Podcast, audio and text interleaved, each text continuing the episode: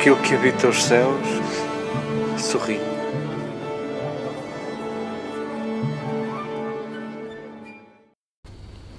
Queridas irmãs, queridas amigas, não sei o que é que vos parece este parágrafo do capítulo 12 do Evangelho de Lucas.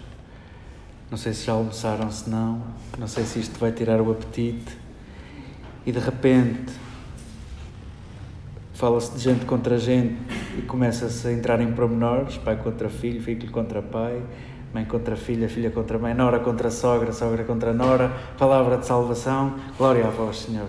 Não sei o que é que isto vos parece, a mim parece muito desajustado aclamarmos este parágrafo depois de uma de uma frase tão dura de Jesus, um parágrafo tão duro de Jesus, tão incompreensível. Pensais que eu vim trazer a paz? Olha, pensava. Eu pensava. Lucas não está a fazer adivinhação, nenhum dos evangelistas fez adivinhação. Aliás, o esforço maior dos evangelistas foi recolher migalhas do passado, nunca foi adivinhar o futuro. Aquele Jesus que entra na história de modo tão, tão silencioso e tão frágil que nem, nem demos conta, ninguém se deu conta Jesus só começa a dar nas vistas quando se percebe que ele domina a lei e porventura só havia duas instituições onde se aprendia a lei, ou o templo ou numa escola marginal dos Essénios, onde nós conseguimos colocar a figura de João Batista. Jesus, porventura, estudou muito bem a lei, era um ótimo aluno numa destas instituições.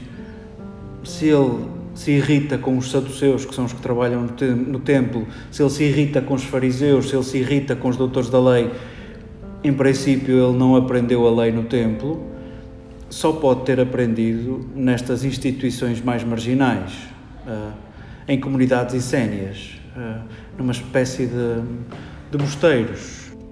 Este Jesus nós não sabemos nada. Os evangelistas, o grande trabalho foi, mas afinal quem era este Nazareno?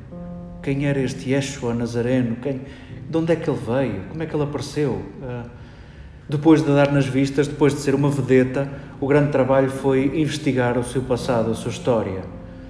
E tal impossível é que Lucas, nos primeiros dois capítulos, a única coisa que consegue é criar uma história com património literário e cultural que os judeus bem conheciam e sintetizando naqueles dois primeiros capítulos muito da, da história da, da primeira aliança, se quisermos, da, de todo o Antigo Testamento.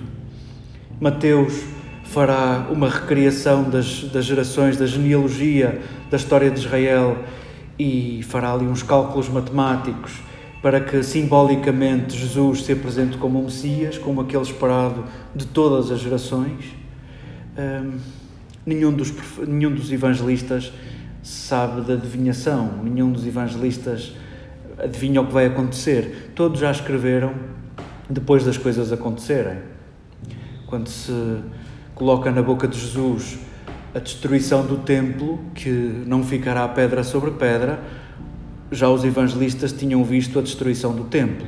Ah, estes textos não valem para nós por serem adivinhação valem porque nos desafiam permanentemente uh, ao dom, ao dom de nós próprios, como Jesus. E de facto, Lucas está a dar conta do pai contra o filho, do filho contra o pai, da mãe, da filha, da nora, da sogra, das famílias divididas umas contra as outras. Está a dar conta do ambiente péssimo que se começa a experimentar nas famílias cristãs, ah, nas famílias que seguem aquela nova seita, daquele judeu marginal Imaginem lá como nós tratamos as seitas, assim fomos tratados. Ninguém leva um grupo religioso recentemente criado, ninguém leva a sério. Ninguém leva a sério. Eu não sei onde é que isto está escrito e quem é que diz isto para nós aprendermos, mas sem nos dizerem nada, nós à partida, um grupo religioso novo não presta, não vale. Só o antigo, em princípio, é que é bom, já tem garantia de, de qualidade pois nós começamos em algum sítio, em algum lado, uh, com uma margem de erro de 40 anos, foi mais ou menos há 2019 anos. Fomos ridicularizados, não fomos levados a sério.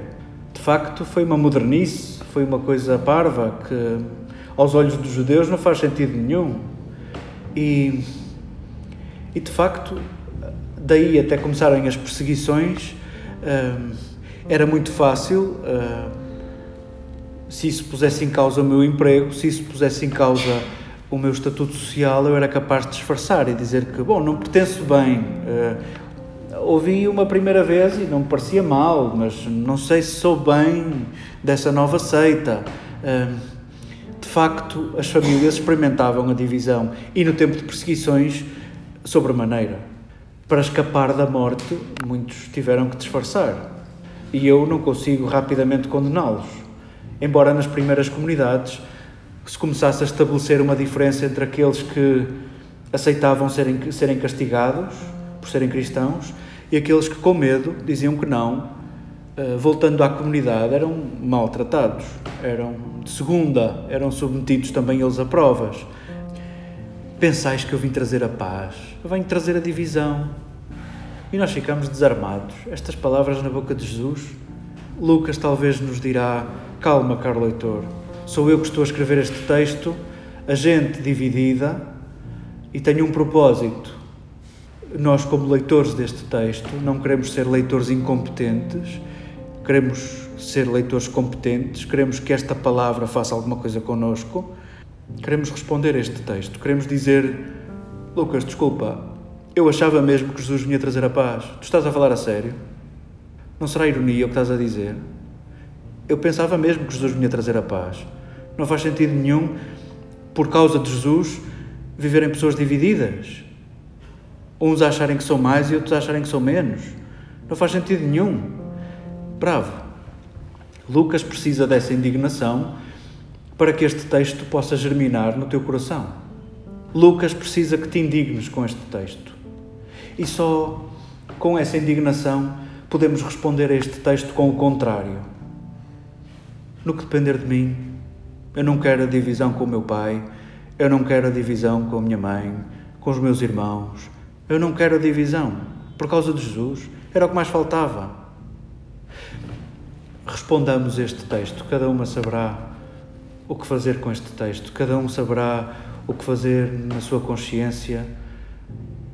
Se pudéssemos atribuir alguma especialidade aos cristãos, aos que seguiram aquele judeu marginal, aquela seita de há dois mil e tal anos, se pudéssemos dizer uma especialidade nossa, seríamos peritos em apagar fronteiras. Foi o que Jesus fez. Apagou a grande fronteira entre puros e impuros. E cada um vai pôr a mão na consciência, e eu também, e cada um vai ver os quilómetros de distância que está uh, desta única especialidade do cristianismo.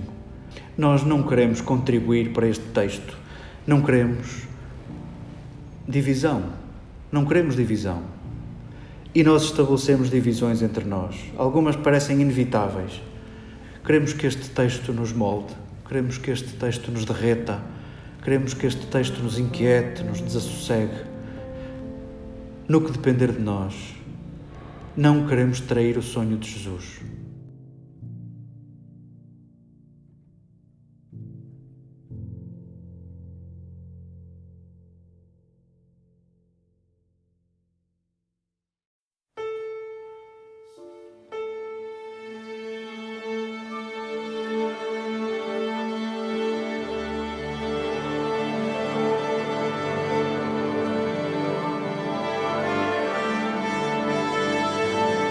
Aquilo que habita os céus sorri.